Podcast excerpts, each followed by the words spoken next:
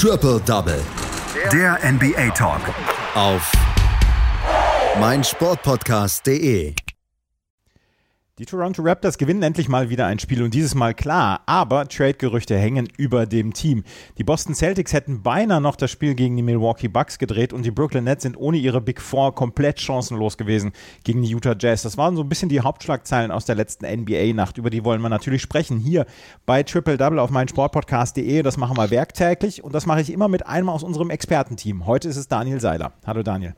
Hallo Andreas. Wir fangen mal an mit den Toronto Raptors, weil um die gibt es so ein bisschen Gesprächsstoff. Nicht wegen ihrer sportlichen Leistung. Die Toronto Raptors haben sich so ein bisschen raus verabschiedet aus dem äh, Playoff-Geschehen. Sie sind im Moment auf Platz 11 und haben jetzt zum ersten Mal seit längerer Zeit mal wieder ein Spiel gewonnen gegen die Denver Nuggets und dann gleich klar 135 zu 111. Was war da denn los?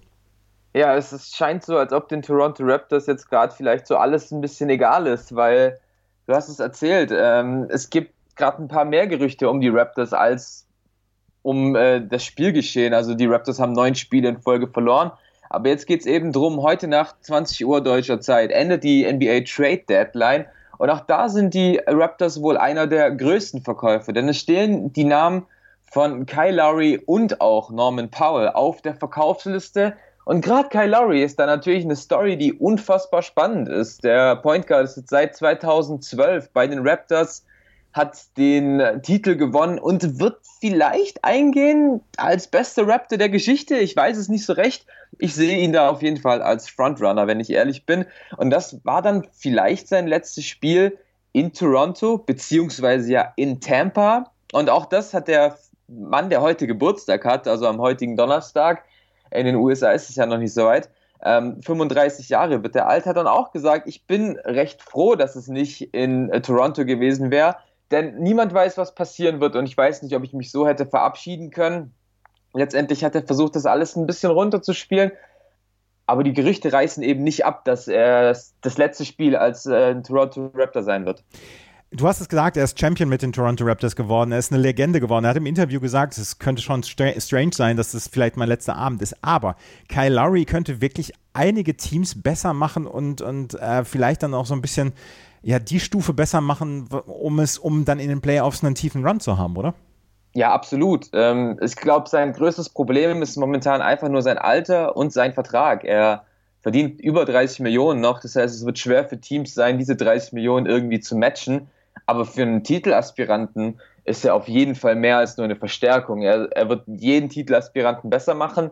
Äh, ganz groß in der Verlosung ist ja Philadelphia, ist ja seine Heimatstadt wäre natürlich so eine schöne Love Story. Aber wenn Philadelphia irgendwie ein Paket bekommt und keinen der Topstars um Embiid, Harris und Simmons abgeben könnte, dann werden die Sixers den Netz extrem gefährlich sein.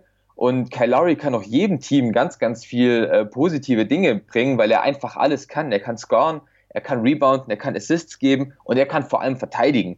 Ähm, deshalb bin ich gespannt, wie sich die NBA entwickeln wird, wenn Kyle Lowry irgendwie vielleicht ein neues Team hat. Kyle Lowry also eventuell auf dem Trade-Markt, beziehungsweise er wird ganz hier auf dem Trade-Markt sein. Mal gucken, ob es ein Team gibt, was ihn sich holen kann. Aber eins noch, ein kurzes Wort noch zu dem Spiel 135 zu 111. Du hast gesagt, es scheint ihnen alles egal zu sein. Ähm, am Ende, es war nicht mal Kyle Lowry, der, der groß gepunktet hat. Er war nur auf dem Feld und hat eine Plus-Minus-Statistik von atemberaubendem Plus 42. Aber andere Spieler sind dann ein bisschen in die Bresche gesprungen gestern ja, das scheint es wohl wieder ein bisschen bei Toronto zu sein, dass man jetzt eben schaut, auf wen kann man sich denn sonst verlassen? Also gerade ähm, Pascal Siakam steht ja seit längerer Zeit mega in der Kritik, soll ja eigentlich der neue Franchise-Player sein, sollte ja eigentlich schon vor zwei Jahren von Kawhi Leonard übernehmen, aber das hat er einfach bisher noch nicht so wirklich hinbekommen, hat es jetzt heute Nacht endlich mal wieder gezeigt, wie gesagt, nach viel Kritik hat er endlich mal wieder einen guten Tag, steht bei 27 Punkten, 8 Rebounds, 6 Assists, ähm, auch Norman Powell, der ja auch, wie erwähnt, auf dem Trade-Block steht, macht eine gute Partie. Aber eben bei Toronto geht es darum, dass die jungen Spieler äh, gut spielen. Das haben eben alle drei gemacht: Siakam, Van Fleet und auch OG Anunobi. Ähm, wahrscheinlich war es wirklich einfach dieses Knotenlöser. Neun Spiele sind vorbei. Wir müssten uns eigentlich gerade um nichts mehr groß Gedanken machen.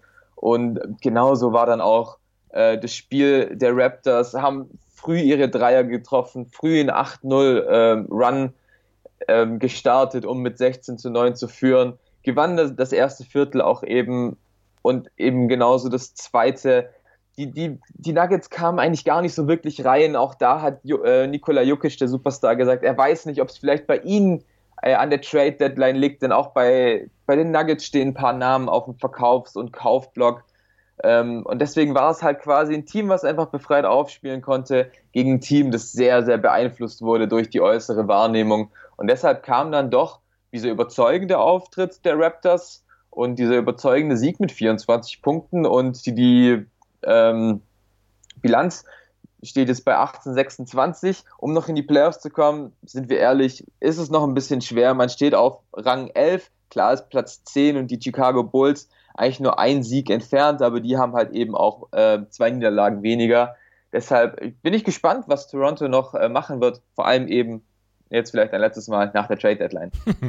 Wie gesagt, heute Abend ist die Trade Deadline und morgen werden wir natürlich hier bei Triple Double über die wichtigsten Trades sprechen. Die Toronto Raptors gewinnen gegen die Denver Nuggets. Die Milwaukee Bucks haben das Spitzenspiel gegen die Boston Celtics gewonnen. Es sah eigentlich nach einem klaren Abend aus.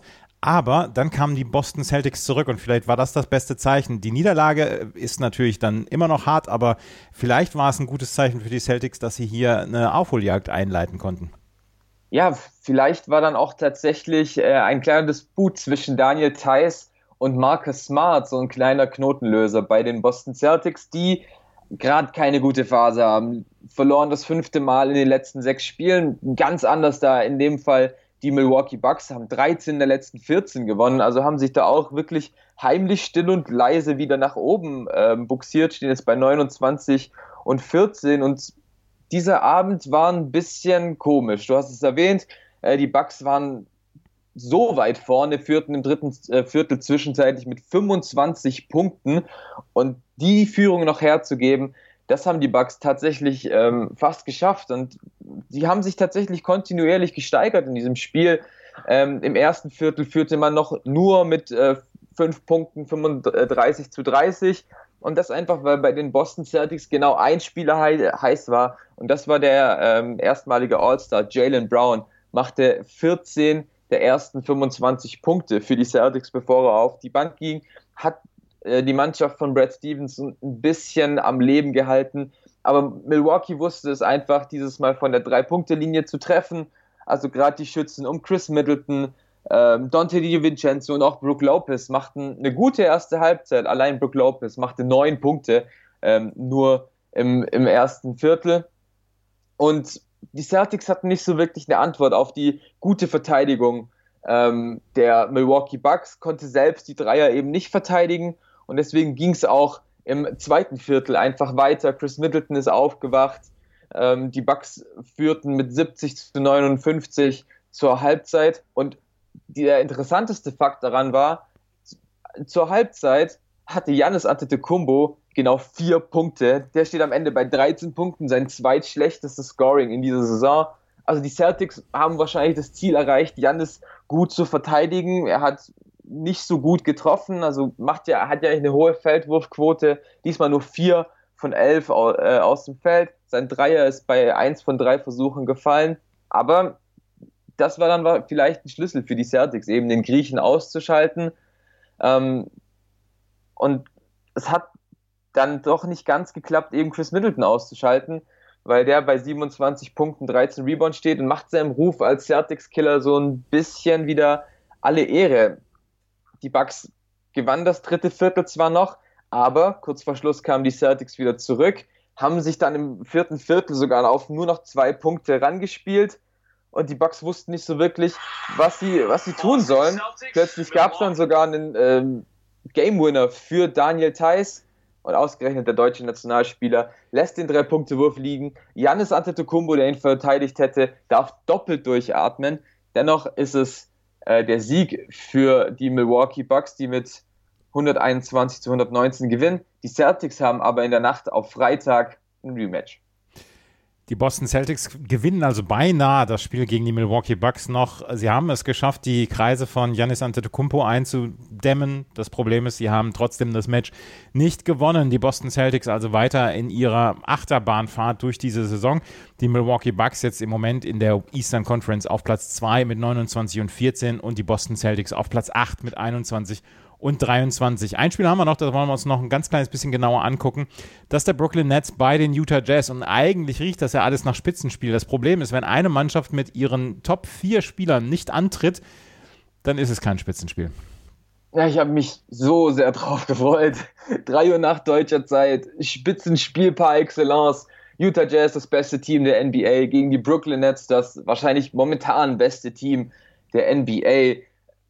Selbst ESPN hat das Spiel gezeigt und das ist bei den Utah Jazz tatsächlich ja schon eine Besonderheit, wenn die mal im National TV laufen. Und dann dachte sich Steve Nash, ach egal, ich gebe einfach davor schon aus, auf. Ähm, Kyrie Irving und Kevin Durant sind ja jeweils verletzt, beziehungsweise aus personal, personellen Gründen raus. Und dann musste äh, Steve Nash auch noch auf James Harden verzichten, der sich mit Nackenproblemen äh, verletzt gemeldet hat. Und Blake Griffin, ja, der hat einfach mal eine Pause bekommen, nachdem er schon drei Spiele für die Nets gemacht hat. Ähm, Back-to-back -back sollte er, der ja auch fast ein Jahr lang keinen richtigen Basketball mehr gespielt hat, das, was er bei Detroit gespielt hat, nenne ich jetzt mal nicht richtig Basketball, ähm, wurde er einfach noch ein bisschen geschont. Den Jazz ist es, glaube ich, relativ egal. Ähm, das Spiel war ein Start-Zielsieg, also die Jazz gewannen jedes Viertel, selbst die Garbage Time, als wirklich Spieler wie ähm, erst dann Ilyasova, der nachverpflichtet wurde, äh, in die Partie kam, ähm, dürften alle mindestens fünf Minuten spielen. Und das eben schon, weil das Spiel im ersten Viertel gegessen war. Donovan Mitchell alleine zwölf Punkte im ersten Viertel. Die Jazz führten schon mit 21 Punkten und konnten sich sogar ein paar schlechte Abende erlauben. Joe Ingles macht nur drei Punkte. Jordan Clarkson, der ja eigentlich immer für 10, 15, 20 Punkte gut ist, machte nur drei Punkte. Aber die Jazz sind halt eben nur mal ein tiefes Team, ein gutes Team, machten als gesamtes Team 42 Prozent von der Dreierlinie und somit ist es eben schwer, ein äh, Spiel zu verlieren, vor allem gegen ein Brooklyn-Team, bei dem der Topscorer Elise Johnson war. Ähm, der wurde nämlich erst vor zwei Tagen mit einem 10-Day-Contract ähm, unter Vertrag genommen. Er konnte sich ein bisschen zeigen, bei den Nets hat genau ein Starter gespielt, das war Joe Harris und der hat auch nur fünf Punkte gespielt, machte keinen Punkt und wurde dann äh, zum Rest des Spiels geschont. Die Jazz führten mit 63 zu 38 zur Halbzeit. Also die Nets machten zur Halbzeit so viele Punkte, Punkte wie die Jazz im ersten Viertel, spielten als Team im gesamten Spiel nur 19 Assists. Wenn wir überlegen, James Harden hatte gestern alleine schon 17, äh, war das natürlich schwierig äh, für die Nets, das dann alles auszugleichen.